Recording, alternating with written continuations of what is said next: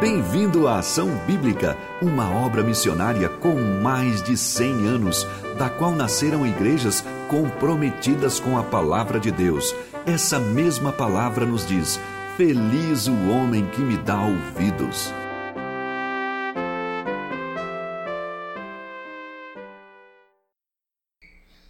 Bom dia, bom dia a todos. Eu sei que eu não cumprimentei vários de vocês. Bom dia. Nós estamos numa semana muito complicada, digamos assim. Complicada entre aspas, né? Tem muita coisa acontecendo, muita notícia a ser vista. Todo dia você vê um boletim de informações de como foi o dia do seu presidenciável, do candidato X, Y. E é assim, durante os nossos dias, a gente vai acompanhando o que eles falam, o que eles deixam de falar, o que eles comentam entre si, o que eles fazem ou deixam de fazer, onde eles vão, que estado estão, que cidade estão, que, que grupo que eles estão se reunindo para conversar. Parece que vai ser assim ah, durante esse mês todo, porque são eleições, não tem como fugir disso. Os jornais vão falar disso e nós vamos acompanhar isso até para podermos sermos sábios nas nossas escolhas lá no dia 2 de outubro. Obrigado, Osmar. Hum? Tá ótimo, obrigado. Um tá um.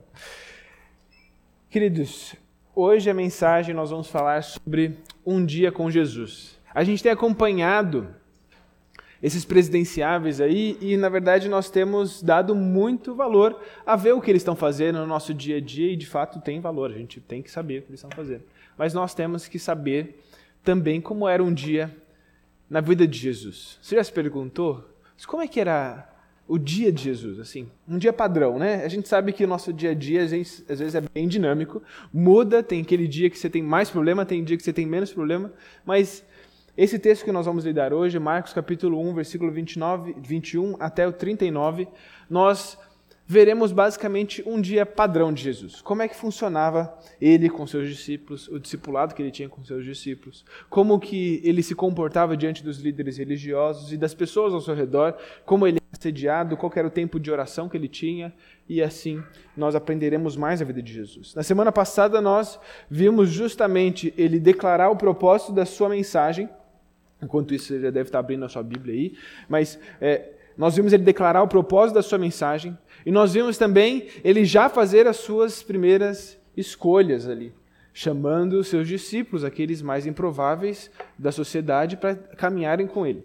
E aquele grupo de amigos agora caminha junto. Versículo 21 diz o seguinte, Marcos capítulo 1, versículo 21 em diante. Vamos ler a palavra do Senhor.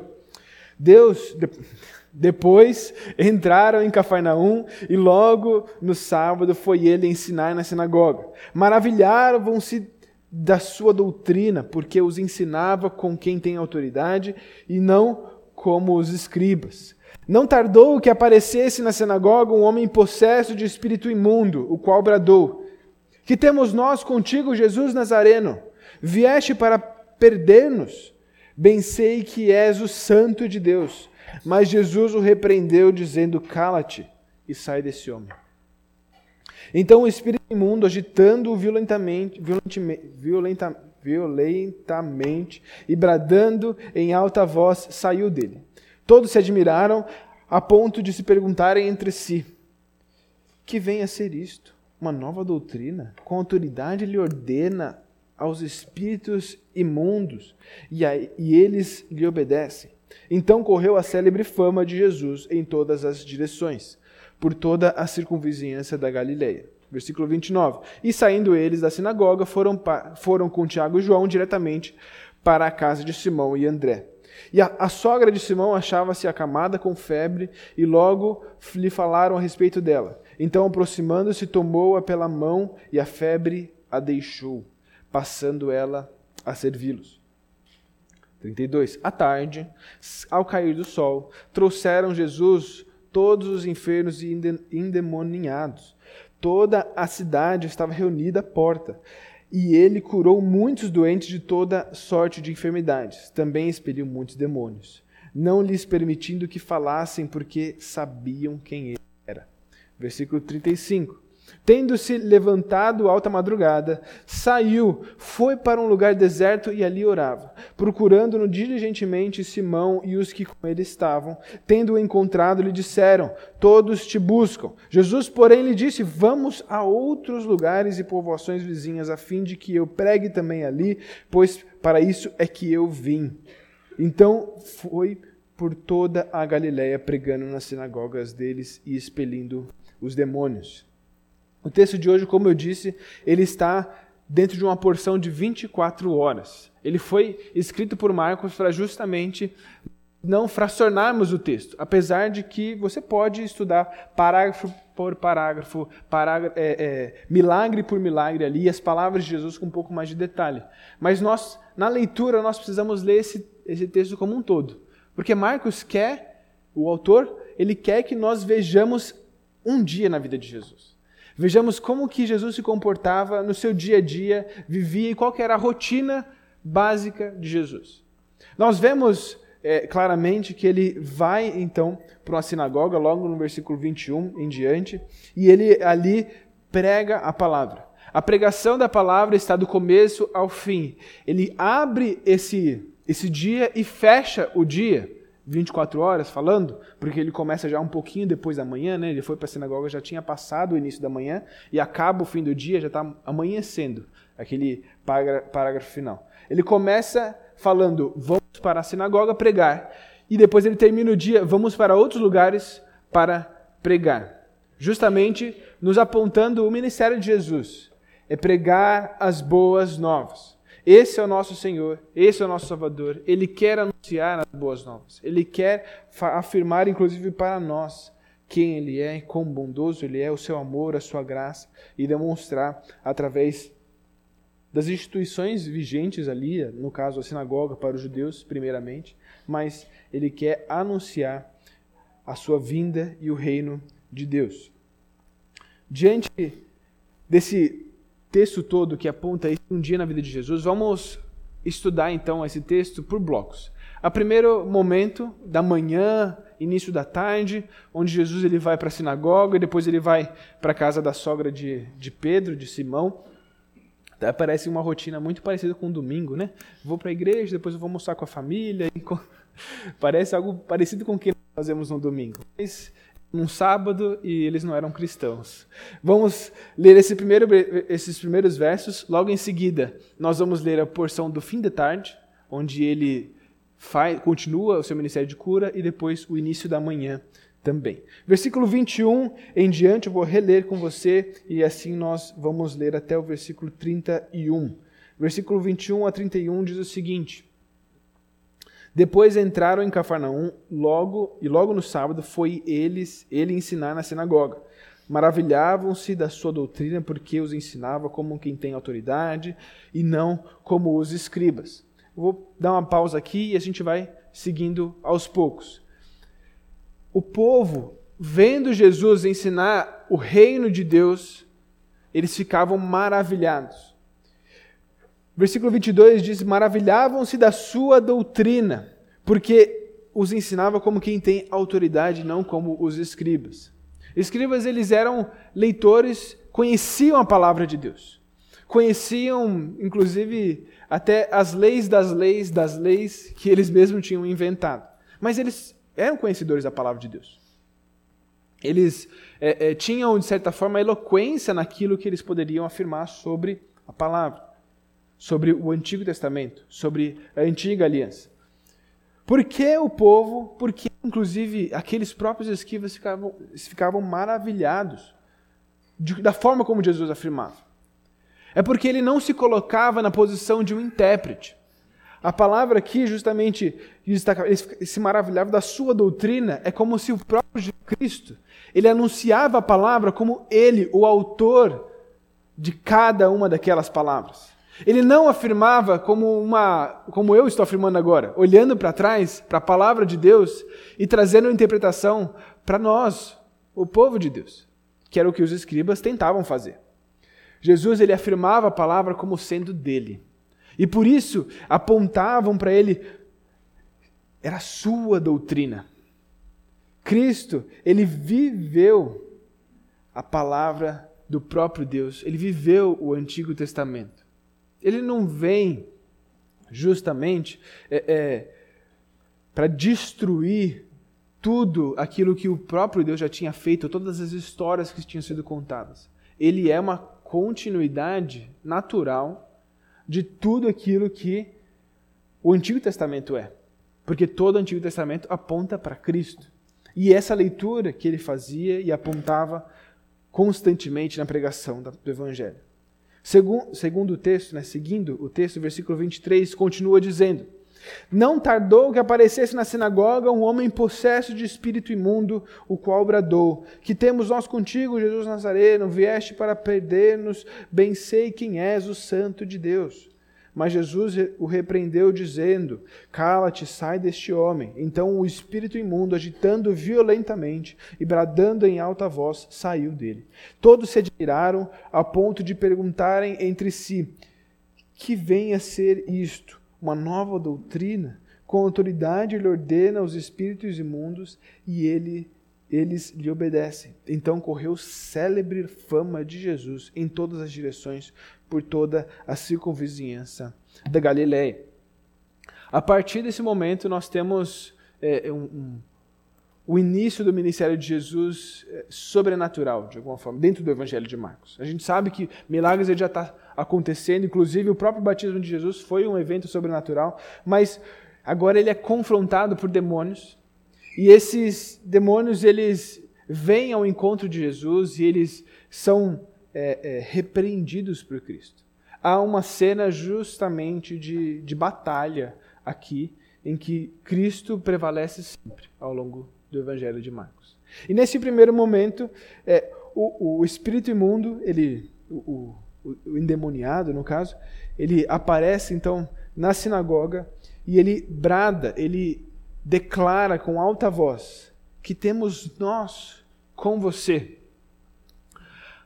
Ao lermos o texto, até acho que você consegue perceber isso também, na sua leitura primeira do texto, nós estamos falando aqui de um homem e de provavelmente um demônio nesse homem. Não nos dá a entender que haviam vários demônios naquele homem. Existem situações nos evangelhos que nós vemos um homem com vários demônios dentro dele. É, histórias são bem conhecidas nesse sentido, mas aqui não é o caso. Só que, ao mesmo tempo, esse demônio ele fala no plural como que se ele estivesse falando sobre todos os demônios que existem. O que me faz a gente fazer um parênteses da nossa história e retomar um pouquinho dos acontecimentos anteriores. Lembra do batismo de Jesus? Pós-batismo de Cristo, ele é levado pelo Espírito para ser tentado por Satanás. E naquele momento, ele prevalece. Ele prevalece sobre Satanás. Agora, ele vai prevalecer sobre os demônios o que é, é, é natural que fosse acontecer. Ele é o filho de Deus. Inclusive, o próprio demônio declara e afirma ele é o santo de Deus.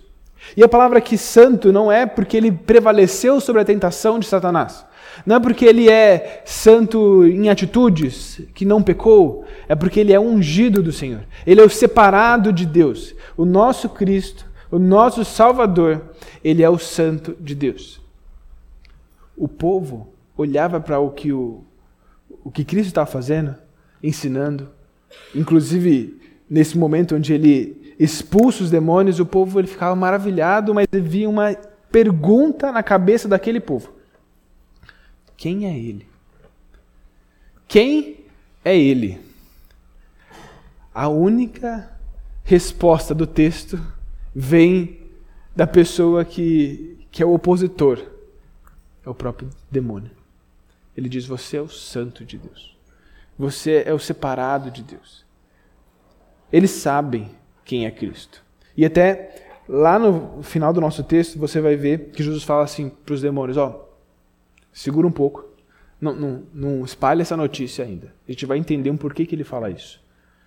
Mas Jesus ele fala para o demônio: cala-te e saia desse homem. No sentido de fica quieto. O seu lugar não é aqui. O que você está fazendo não é o certo. Sai. E esse homem, no caso, esse espírito imundo, no caso, ele relutante obedece. E o povo observa, ele tem autoridade sobre os espíritos imundos. Essa observação do povo é correta. Eles viram que Cristo ele tem toda a autoridade sobre o mundo sobrenatural. Agora é visível. Se a tentação de Cristo lá no deserto contra Satanás foi íntima, foi só Cristo e Satanás naquele momento. Agora essa situação é pública. Cristo ele é autoridade sobre o sobrenatural. Seguindo o texto, a gente vai tirar uma aplicação ainda disso, mas a gente precisa seguir esse momento do dia ainda.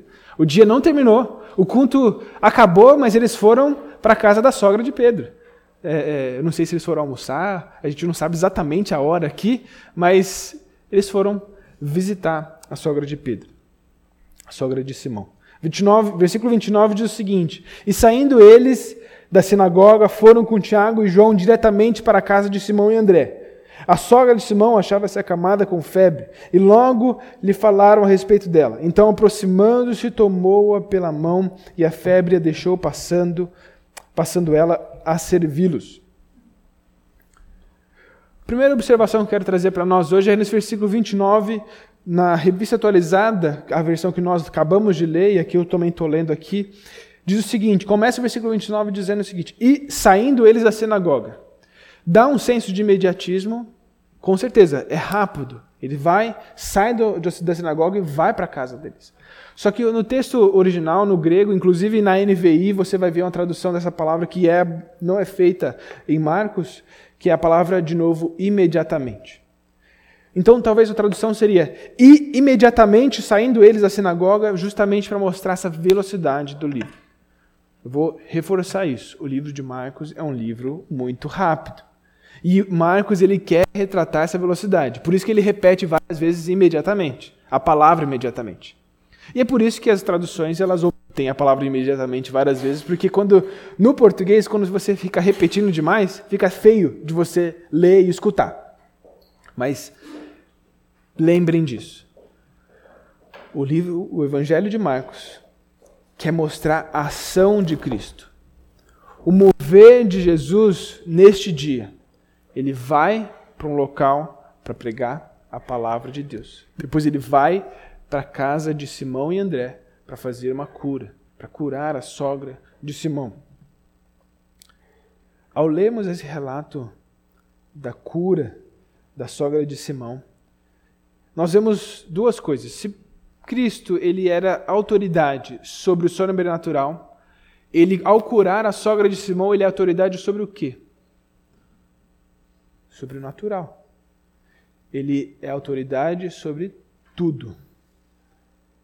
Tanto o mundo espiritual quanto o mundo físico.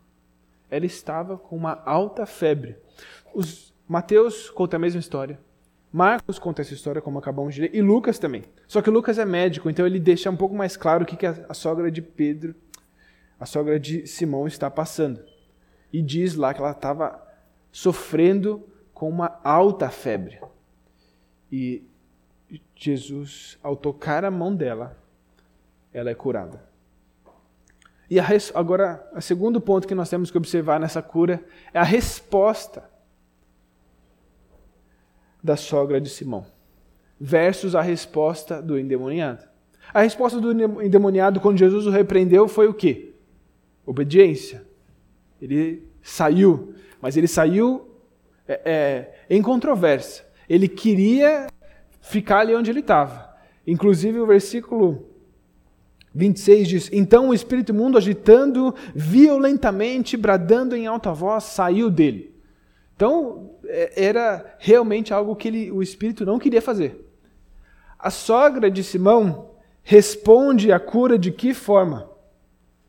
Passando ela a servi-los. Quando nós somos impactados pela palavra de Deus, a nossa resposta é servir a Deus.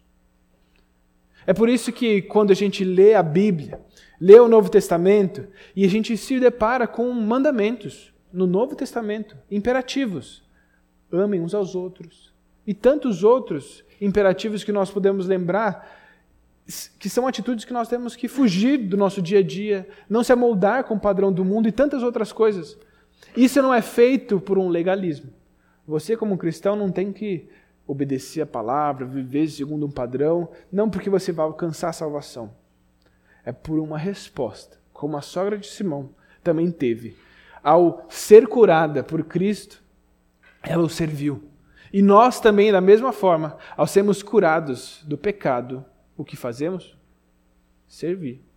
Nós temos que responder em serviço. Olhando para esse impacto do ministério de Jesus, e, e, a partir desse momento, o ministério de Cristo ele vai ter essas três frentes: a pregação e a cura. E aqui a cura eu vou, vou fechar tudo no pacote, inclusive para destacar a, a expulsão de demônio, porque isso vai acontecer constantemente. Ele vai curar, ele vai expulsar demônio, ele vai pregar. Mas o que move Cristo é a pregação da palavra. O que move Jesus é pregar a palavra de Deus. Não são os grandes feitos, os milagres. Os milagres são importantes. Ele continua a realizar para dar validade ou atenção para a palavra. É como um pregador que pode vir aqui esse púlpito. Se ele prega a palavra de Deus, ele está correto. Se ele prega a palavra de Deus com ilustrações, ele está correto. Se ele prega ilustrações e depois faz a, a, anuncia a palavra de Deus, meu amigo, está começando a cair de lado, está né? deixando a palavra de Deus de lado. E de repente ele só começa a contar a história. E faz uma menção de um versículo aqui e ali. O papel da pregação da palavra no nosso dia a dia, aqui nesse púlpito, é anunciar a palavra. Nada além disso. Nós fazemos uso de ilustração da mesma forma que Cristo fez uso dos milagres para dar luz para a palavra. E nós temos que fazer uso disso. Nós temos que fazer essas, essas conexões com a realidade. Um exemplo que eu vou dissecar agora minha mensagem, eu comecei falando do quê? De política. Para ajudar a gente a lembrar de acompanhar dias de, dos políticos. Mas quem que é mais importante que os nossos políticos? Cristo. Então vamos acompanhar agora os dias de Jesus nós temos que olhar para o nosso dia a dia e da mesma forma como Cristo fez. Talvez você, a, minha ideia aqui não é fazer, façam milagres para anunciar a palavra de Deus. Se um milagre acontecer, meu irmão, glória a Deus. Glória a Deus mesmo. Só que deixa eu dizer uma coisa.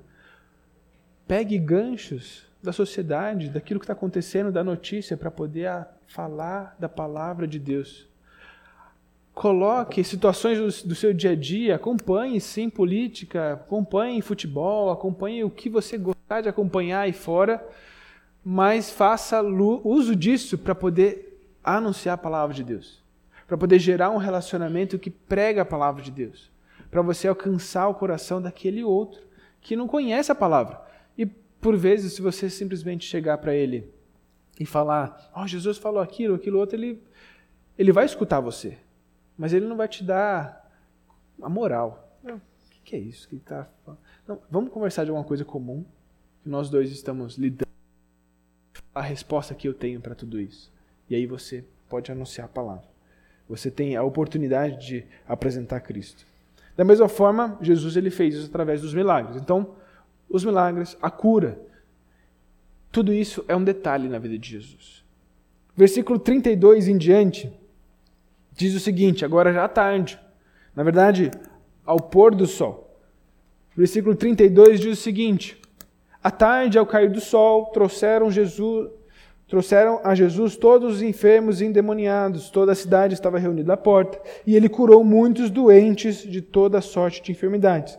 Também expeliu muitos demônios, não lhes permitindo que falassem, porque sabiam quem ele era. Antes da gente entrar nesse texto, a gente tem que relembrar um pouquinho do que aconteceu no versículo 28. O versículo 28 diz o seguinte: Então correu célebre fama de Jesus em todas as direções, por, todas, por toda a circunvizinhança da Galiléia. A Galiléia era um ambiente muito grande, mas não tinha WhatsApp. Então o que aconteceu? A galera literalmente correu para poder falar sobre Jesus. Correu para anunciar: olha, tem alguém fazendo milagres. E os desesperados, aqui eles estavam sofrendo realmente por enfermidades, eles foram até onde Jesus estava, muito provavelmente o pessoal da cidade de Cafarnaum, que é o cenário que nós estamos habituados aqui na nossa história desse dia. Então, no fim de tarde, já estava todo mundo se reunindo é, ao, ao em volta de Jesus, aquela cena de filme clássica onde Jesus ele entra em uma cidade, tem aquela multidão de pessoas ao redor, tal. Eu imagino essa cena e acredito que esse seja o momento, mas fim de tarde, pôr do sol. A cidade estava reunida e ele cura muitos de toda a sorte de enfermidades. Há uma completude no poder de Deus. Nosso Deus é muito poderoso. E no versículo 34 ele termina: Não lhes permitindo que falassem, porque sabiam quem ele era. Aqui, esse versículo está, essa afirmação está falando e afirmando sobre os demônios. Ó, oh, demônios, não é permitido que vocês falem. Falem o quê? Aquela afirmação que o outro demônio tinha falado, o santo de Deus. Não afirme isso. Por quê? Por que, que vocês acham que Jesus faz isso? Assim, ó, não falem. Ele dá uma contida ainda de tudo aquilo. Existem duas, existem duas respostas possíveis para isso. A primeira é de que os demônios, ao anunciar que Jesus é o Santo de Deus, é, é, a gente pode achar que eles estavam, nossa, dando um tiro no próprio pé, né? Falando a verdade sobre o Santo de Deus, mas na verdade eles estariam encurtando o ministério de Jesus. E essa era a estratégia dos demônios. Não vamos anunciar que ele é o Santo de Deus para que a perseguição venha e ele é, é, isso possa de alguma forma acabar com o ministério dele, né? Eles com certeza não eram oniscientes, eles não sabiam o que ia acontecer na cruz, na morte, ressurreição e tudo mais. Mas eles tinham a vontade, com certeza, de querer atrapalhar. Então, essa é uma possibilidade de que eles estavam anunciando ou, ou afirmando sobre quem era o verdadeiro Cristo como o Salvador para encurtar esse ministério, porque sabia que isso ia atrapalhar entre os fariseus, os líderes religiosos. E segundo, que para mim eu acho que talvez seja a possibilidade melhor, é de que ao anunciar que Jesus ele era o Santo de Deus, que tinha operado milagres, estava operando milagres, eles ofuscariam a pregação da mensagem, da palavra de Deus. Eles queriam que Jesus ele fosse mais conhecido como um fazedor de milagres do que o pregador do evangelho. E de certa forma parece que os demônios não obedeceram a Jesus porque ao longo da fama, grande fama de Jesus, principalmente no livro de Mateus, você consegue, no Evangelho de Mateus, você consegue perceber que as pessoas estavam ao redor de Cristo por aquilo que ele fazia, pelos milagres. Ele pregava, ele anunciava. As pessoas escutavam, vários eram é, é, é, impactados por aquela mensagem. Mas tem um momento chave no, no ministério de Cristo, onde ele prega o Sermão do Monte. E o Sermão do Monte ele é a marca do declínio da fama de Jesus. Porque é o momento onde Jesus, Jesus fala assim: olha, não é por vocês, não, não, não vivam para vocês, vivam para o próximo. Ele, ele começa a destrinchar a conduta e a ética do reino. E chamar os cristãos, ou aqueles que estavam escutando a mensagem de Cristo naquele momento, a uma mudança de postura. Aí as pessoas elas olhavam tudo aquilo e falavam assim: meu, hum, legal, faz milagre, curou aqui meu irmão, mas eu acho que mudar quem eu sou não é para mim. E aí a fama começou a decair. E de certa forma, nós não podemos também achar que Jesus é um fazedor de milagres. Jesus não é um fazedor de milagres. Ele era um profeta. Profetas faziam milagres. No Antigo Testamento está repleto de profetas que faziam milagres. Mas o trabalho do profeta é anunciar a palavra de Deus. Ele fala de Deus, ele fala, a boca dele fala a palavra do Senhor. E muitas vezes eles eram oráculos, interlocutores do próprio Deus em determinados momentos da história. Cristo, ele é um profeta, ele anuncia o evangelho. Durante a vida dele, ele estava com esse propósito. E nós, olhando para Cristo, para o dia de Jesus, nós temos que nos espelhar da mesma forma. Ele vai para o local onde as pessoas estão, conversa sobre os assuntos que elas estão conversando para poder anunciar a palavra de Deus. Ele chama a atenção de situações de curas para poder anunciar a palavra de Deus. E nós, da mesma forma, temos que ir no nosso dia a dia. Você sai acorda cedo de manhã, pega o metrô, pega um ônibus, pega o seu carro, vai para o seu trabalho. Faça do seu trabalho um momento de pregação da palavra de Deus. Ali é o seu campo missionário. Jesus ele segue no seu dia a dia pregando, anunciando e curando. Ele não deixou de curar. As pessoas vinham ao encontro dele e ele rapidamente anunciava a palavra e continuamente fazia curas. O texto então segue, o dia corre e agora nós estamos levantando na alta madrugada.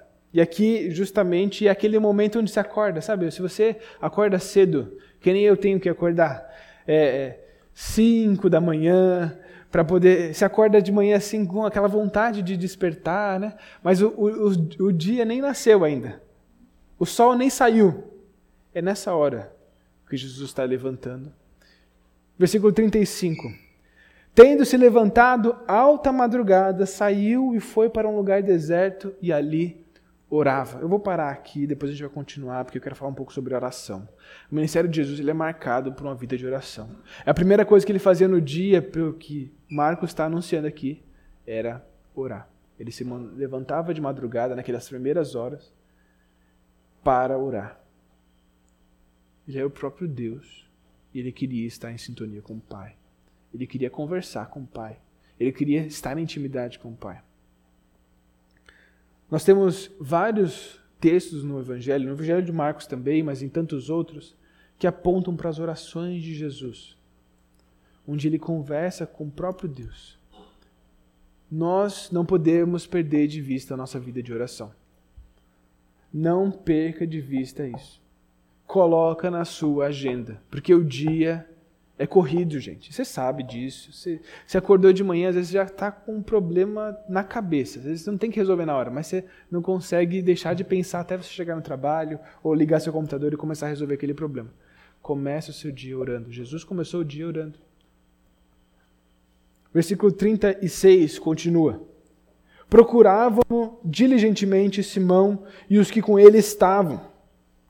No caso, os quatro, né? Simão, André, Tiago e João. Tendo-o encontrado, lhe disseram: Todos te buscam. Jesus, porém, lhes disse: Vamos a outros lugares, às povoações vizinhas, a fim de que eu pregue também ali, pois para isso é que vim. Então foi por toda a Galiléia pregando nas sinagogas, eles deles e expelindo os demônios. Os discípulos eles estavam não vou dizer cegos, porque eu acho que eles não estavam errados nesse momento. Eles estavam somente olhando para aquele momento, para aquela cidade, para aquela hora, para aquela multidão que estava ao encontro de Jesus. Logo de manhã, na madrugada. O que mostra para mim, primeiro, as pessoas elas estão desesperadas. Elas querem uma solução. Só que elas muitas vezes não sabem qual é essa solução podem até buscar no lugar certo, mas elas querem às vezes o paliativo. Essas pessoas estavam buscando Jesus muito provavelmente pelas curas e milagres que ele estava fazendo.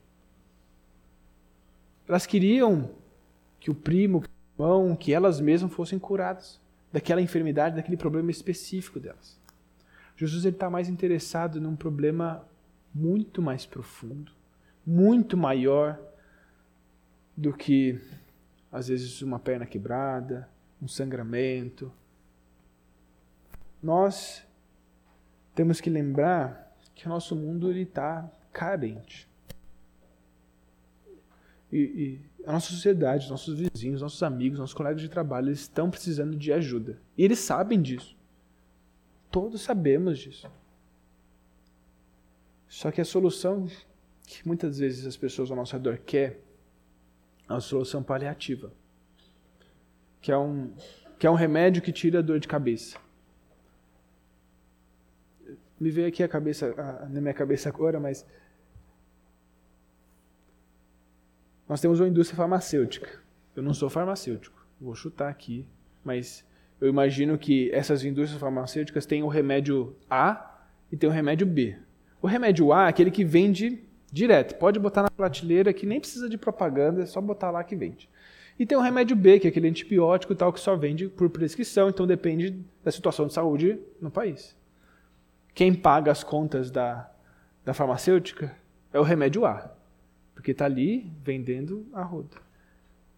Geralmente esse remédio A, eu imagino que seja o Dorflex, o paracetamol, né? É aquele remédio que tira a dor da galera, né? É o, é o salompas que você põe assim para poder tirar a dor do corpo. É aquele sprayzinho lá do, de tirar também dor, né? É, é, de quem faz esporte e tal, ou quem teve algum hematoma. São aqueles paliativos, aqueles que você vai tomando é, é só para aquele momento. Mas nós precisamos de um remédio muito mais profundo. As pessoas precisam de um remédio muito mais profundo. Não é só resolver seu problema financeiro. Jesus não, assim, ele, ele pode, mas ele não está aqui para isso. Ele quer resolver o problema do seu coração.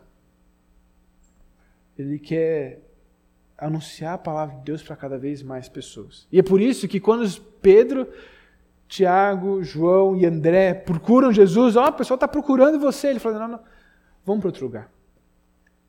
Essa galera aqui já escutou a mensagem. Outros têm que escutar a mensagem. Não é só ver o meu milagre, os milagres que eu faço. Eu vou continuar a fazer. Jesus ele continua a fazer milagres. Ele não estava contra os milagres, mas ele queria pregar a palavra de Deus. Você também prega a palavra de Deus. Não perca esse propósito de alvo no foco. Prega a palavra cada um que está ao seu redor. E ele diz: Vamos lugares e povoações vizinhas, versículo 38. A fim de que eu pregue também ali, pois para isso é que eu vim. O propósito de Cristo é pregar a palavra. E aqui ele não está abandonando, abandonando Cafarnaum, que é a cidade onde eles estão. Cafarnaum, na verdade, foi o QG de Jesus por muito tempo. Então ele vai e volta para Cafarnaum várias, vários momentos, e aquelas pessoas que Jesus está dizendo não para elas naquele momento, ele volta e cura e, e prega a palavra de novo para elas. Nós, da mesma forma, temos que continuar a pregar, às vezes, para a mesma pessoa a palavra de Deus, e continuar e continuar. Mas foque também na expansão da pregação da palavra. Pregue para a mesma e para várias pessoas, aqueles que estiver ao seu redor. Então, versículo 39, eu gostaria de finalizar apontando duas aplicações para esse versículo. Então foi para toda a Galiléia, pregando nas sinagogas deles e expelindo os demônios. Jesus, ele está no momento da pregação do evangelho na, na Galileia. O evangelho de Marcos, ele, ele aponta justamente Do capítulo 1 até o capítulo 8, o ministério de Cristo está baseado na Galileia. Ele fica ao redor do mar da Galileia, pregando nas cidades ali da Galileia, até mesmo é, é, em regiões que não são tão judaicas, mas a Galileia é um local onde havia judeus e havia gentios. Lembra Semana passada nós comentamos sobre por que, que Jesus ele começa então seu ministério e a abrangência grande do ministério de Jesus está na Galileia, nesse primeiro momento. Ele realmente escolhe o local onde ele não tem tantos judeus assim. Porque na verdade a pregação do evangelho é para todos. Não é só para quem é judeu. Porém, ele começa o seu ministério estrategicamente nas cidades e ele busca um local nessa cidade para pregar o evangelho. As sinagogas. Um local primariamente judeu. Os judeus vão lá. Os judeus é, é, têm o hábito de ir na sinagoga porque é um, é, um, é um local judaico. É um local de ler as escrituras judaicas. Então, Cristo ele está corroborando, colaborando com o texto de Romanos 1,16 também para os judeus primeiro e também aos gregos. Quando nós estamos. Paulo está ali afirmando sobre a pregação também da palavra de Deus. Cristo, ele quer que todos conheçam a palavra. Ele quer que mais e mais pessoas conheçam essa palavra. Não é classe A, B ou C, X, Y. Não é pessoa de cor, raça diferente. Não é bairros distintos em São Paulo. É todos. Tem alguns dos livros que eu li sobre é, eclesiologia ao longo do seminário, todos eles bons livros, inclusive porque você está no seminário, os professores indicam os melhores livros. Mas todos eles eles estavam refutando, ou vários deles na verdade estavam refutando uma ideia, é, é, infelizmente que ganhou espaço recente no, no, nosso Brasil e na verdade no mundo, né? De que ao plantar uma igreja você sim tem que ter um, um, um público-alvo, mas eles chegavam ao ponto de determinar: nós vamos fazer uma igreja para a periferia de São Paulo e é para aquele público, então ou é só para jovem, não é para o pessoal mais velho. Sabe, é um nicho tão específico onde as pessoas não, se, não sentiam a vontade de estar ali com a igreja, mesmo que ela não se enquadrasse naquele padrão. Nós temos que ser igreja pregar o evangelho para todos que estão ao nosso redor. E trazer aqui nessa comunidade, nessa reunião, todo mundo. É jovem, é criança, é adolescente, são idosos. Todos. Nós temos que expandir a palavra de Deus para todos. Recentemente, a mocidade esteve lá no MAB e, nós, e eles meditaram sobre a importância de pregar o evangelho entre os surdos. Como fazer isso também? O Evangelho é para todos. E nós temos que também buscar estratégias de anunciar a palavra de Deus, pregar o Evangelho para todos que estão ao nosso redor. Então, olhe para o seu trabalho, olhe para o seu dia, como Cristo olhou para o dia dele. Talvez Vamos botar em, em, ordem cronológica do dia, né? Porque Jesus ele começa, termina o texto falando sobre amanhã. Então vamos lá. Comece o seu dia orando. Siga o seu trabalho com a mentalidade de pregar o evangelho como Jesus teve. Vamos, vamos expandir, vamos pregar o evangelho. Chegue no seu trabalho, pregue a palavra, contextualize essa palavra. E aqui, quando estou dizendo contextualizar, é justamente esses pontos onde Jesus chamava atenção para a pregação. Ele falava isso, fazia isso através de milagres, através de curas. Nós podemos fazer isso através de uma boa conversa, de, um, de uma argumentação saudável sobre o que está acontecendo aí fora, apontando para a única resposta: Jesus Cristo. Que esse dia de Jesus, esse boletim sobre como é que foi o dia do nosso não presidenciável, mas para o nosso rei, possa te motivar a falar assim: vou fazer igual o meu rei, vou viver um dia como ele vive, vou olhar para as pessoas como ele olha para as pessoas, oportunidades, como pessoas que precisam e carecem de Cristo, do Salvador, da verdade do Evangelho, como pessoas que estão sedentas e buscando respostas, muitas vezes paliativas, mas que precisam de uma solução que atinja o coração. Querido Deus, nós queremos te louvar e agradecer por quem o Senhor é, por que o Senhor fez por nós. Que esse momento da ceia do Senhor, ó Pai, seja um tempo de reconhecimento de quem nós somos, o que o Senhor fez por nós, o que o Senhor faz o nosso dia a dia, a solução, o rei que o Senhor é para nós também. E lembremos da verdade, da, do resgate pleno do seu reino milenar futuro, que nós possamos lembrar tudo nesse momento, Pai. Que a nossa vida seja para o louvor da tua honra e glória. Amém.